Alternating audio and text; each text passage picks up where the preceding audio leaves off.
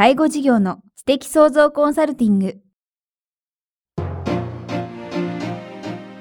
ポッドキャスト介護事業の知的創造コンサルティングでは、介護事業サービスを充実させるヒントはもちろん、介護事業特有のマーケティングや数字を具体的にするアカウンティングの知識を身につけていただける番組です。番組では脳の専門家である長谷川義也がビジネスにおける脳の使い方もお伝えいたします。このポッドキャストは成熟期、衰退期に向かう介護事業を継続、発展させるためのノウハウを提供する医療法人ブレイングループがお届けします。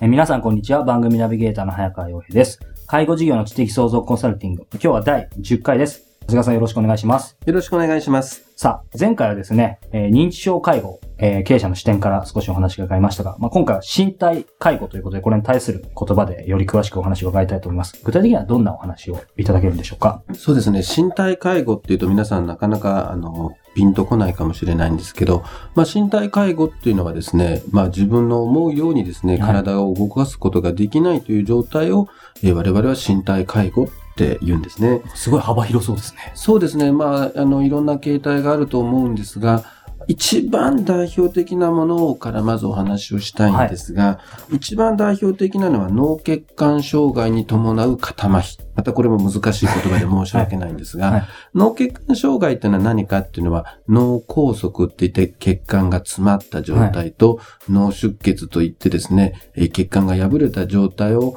両方を合わせて脳血管障害って言うんですけども、頭の中で、えー、血管が詰まったりですね、血管が破れたりするとですね、はい、人間の体っていうのはですね、それの反対側のですね、手足が動かなくなるんですね。はい、だから、例えば、えー、左の脳でそういったことが起こるとですね、右の手と足が動かなくなる。で、右の脳でそういうことが起こるとですね、左の手足が動かなくなるんですね。はい。ですから、まあ、手と足の片方が動かないっていうのを皆さんイメージしてもらうといいんですけど、はい、まあ、右利きの方が右手が動かないっていうのはとっても大変だし、と言って、じゃあ、右利きでですね、左手が動かなくてもいいかっていうと、やっぱり左手も大事なものだもんですから、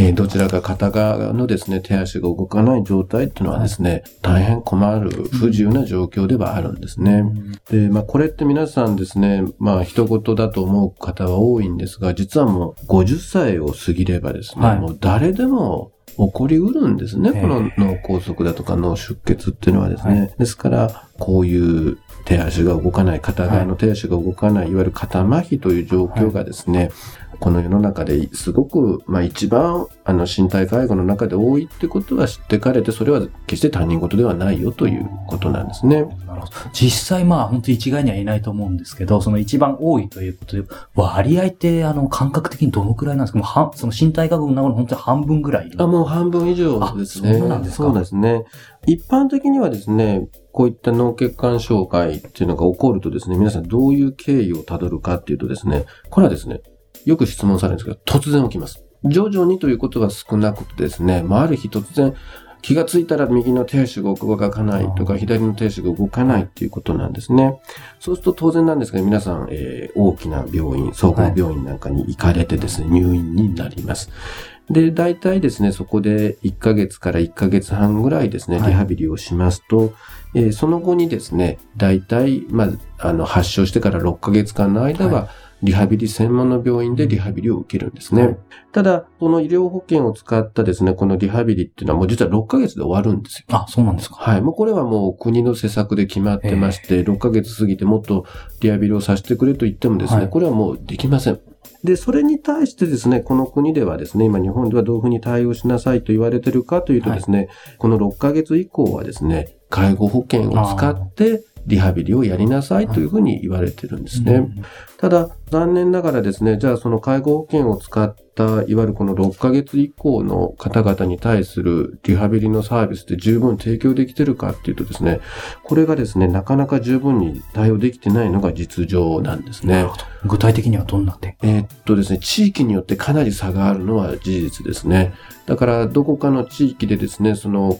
6ヶ月経った人たちに対するサービス提供を一生懸命やってる事業所があるところはですね、はいえー比較的充実してるんですけども、もう地域によってはですね、全くサービス自体がない。はい。もう選ぶどころかサービス自体がないということがあるんですね。ですから、まあ、これ、まあ、ある意味、あの、経営者の視点から見ればですね、これはすごくそういったところでいけばチャンスであるし、あの、ニーズもあるということなんですね。だからそこに対するですね、いわゆる脳血管障害で肩麻痺になった人たちが6ヶ月経ってから、えー多くの方が困ってるわけですね。その困ってるというですね、ニーズをしっかりと受けてですね、はいそこに対して、えーサービス提供していけばですね、これは会社の繁栄というだけじゃなくてですね、これはあの社会的なニーズにも応えるということになるんですね。うん。あの、今お話があってて、やはりその6ヶ月が当然キーワードになってくると思うんですけども、実際のところですね、その、まあ、脳血管障害発症してからその6ヶ月以内にうん、きちんと医療保険だけで、まあ、リハビリが終わるというか、はい。そういう方と、やっぱりもう、今、介護保険の部分お話しいただきましたけど、6ヶ月以降まででかかっちゃう人っていうのは圧倒的にかかっちゃう人が多いんですか、6ヶ月。基本的にはですね、リハビリが6ヶ月で終わる方はないと考えた方がいいですあ、やっね。ぱりそうなんですか。あの、ですから、リハビリの施設っていうのは、例えば、あの、例えば平坦で大きな、えースペースで運動しててですね、動けている。はい随分良くなった。だけど、家に帰った途端にですね、家の中ってそんな広くないもんですから、家に帰ったらですね、ずっと運動機能が落ちてしまうというのはすごく多いんですね。はいですから、多くの方というのはリハビリというのをずっと続ける必要があるんです。ただ、医療保険というのはあくまで急性期の治療だ。で、介護保険がその後を、えー担うというのがですね、はいこの国の方法ですので、ですから、これに対してはですね、ずっと医療保険で続けることはできませんので、うんあまあ、ずっとリハビリは続ける必要があります。なるほど。ありがとうございます。あの、今代表的なもので、まあ、脳血管障害っていうふうに伺ってきたんですけども、その他にもやはりあるんですよね、介護。えーもう一つぜひ知ってていただきたいのはですね、まあ、年齢に伴うことが一番多いんですが、肺葉症候群っていう、肺葉症候群。肺葉っていうのはですね、使わないということですね。まあ、いわゆるですね、イメージしていただきたいのはですね、宇宙旅行に行った人が帰ってくると歩けない、いわゆる無重力の状況でいるとですね、はい足が弱ってしまう。だから、年を取られた方がですね、一日何もしないで寝てばっかりいるとですね、どんどんどんどん足の力が落ちていくんですね。はい。で、別に足が動かなくなるわけじゃないんですよ。先ほどの脳血管障害は足が動かなくなるわけなんですけど、肺葉症候群は足は両足とも動くんですけど、もうすごく弱くなってバランスが悪くなるんですね。だから、そういう人たちっていうのはですね、足自体は動くもんですから、あの、実は、あの、しっかりと運動してもらうようにすればですね、これは予防もできますし、改善することもできるんですね。ただ、それをですね、きちっとやらないと、肺葉症候群をそのまま放置しちゃうと、まあ、最終的には寝たきりということになってしまうんですね。だから我々としてはすごい悔しいんですよね。ちゃんと対応すれば寝たきりにならないわけですから、それをあの放置してしまうことによって寝たきりになるっていうのはですね、あの、とても残念であるもんですから、我々としてはこの肺葉症候群というのはですね、ぜひ、うんえーまあ、これは介護保険のサービスでですね、対応していきたいなと思っています。あの、きちんとそのあたり分かっていれば、決して怖くないわけですよね。怖くないですね。うんですから、それもですね、やっぱり介護事業主さんたちもですね、こういった肺葉症候群の方をですね、もう絶対そのまま見逃さない、はい。えー適切なサービス提供することによってですね、肺葉症候群を良くするんだっていうこともですね、ぜひ知ってていただきたいなと思います。あの、まあ、今回身体介護ということで、経営者が知っておきたい、特にこの二つ、えー脳血管障害と肺葉症候群ですね。はい皆さんも頭に入れておいていただければというふうに思います。今日は第10回、身体介護について、長谷川さんにお話を伺いました。長谷川さん、次回もまたよろしくお願いします。ありがとうございました。ありがとうございました。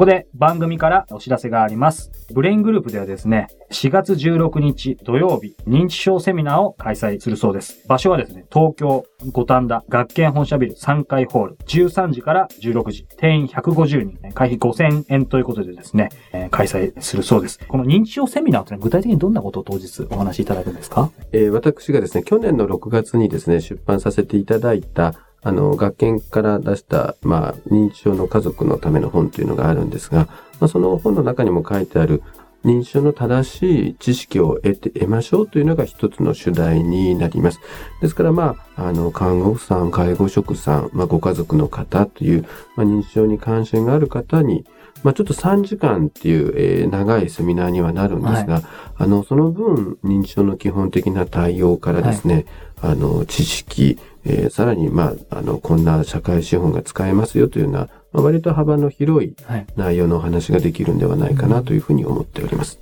ぜひですね、この番組聞いている方も、生の、えー、長谷川さんにお会いしたい方もいらっしゃると思いますので、あの、会場でぜひ、はい。詳しくはですね、この認知症セミナー4月16日土曜日13時から16時、学研メディカルのセミナー案内、学研メディカルのホームページのセミナー案内というところに詳細書かれていますので、ぜひご覧いただければというふうに思います。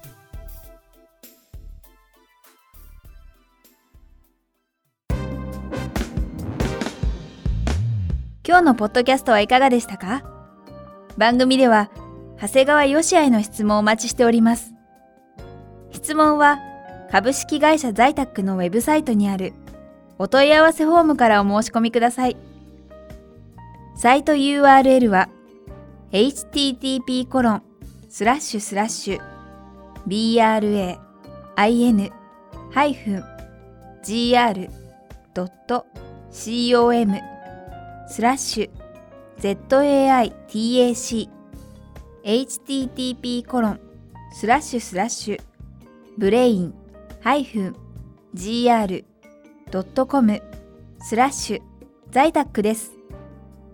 それではまたお耳にかかりましょう。ごきげんよう。さようなら。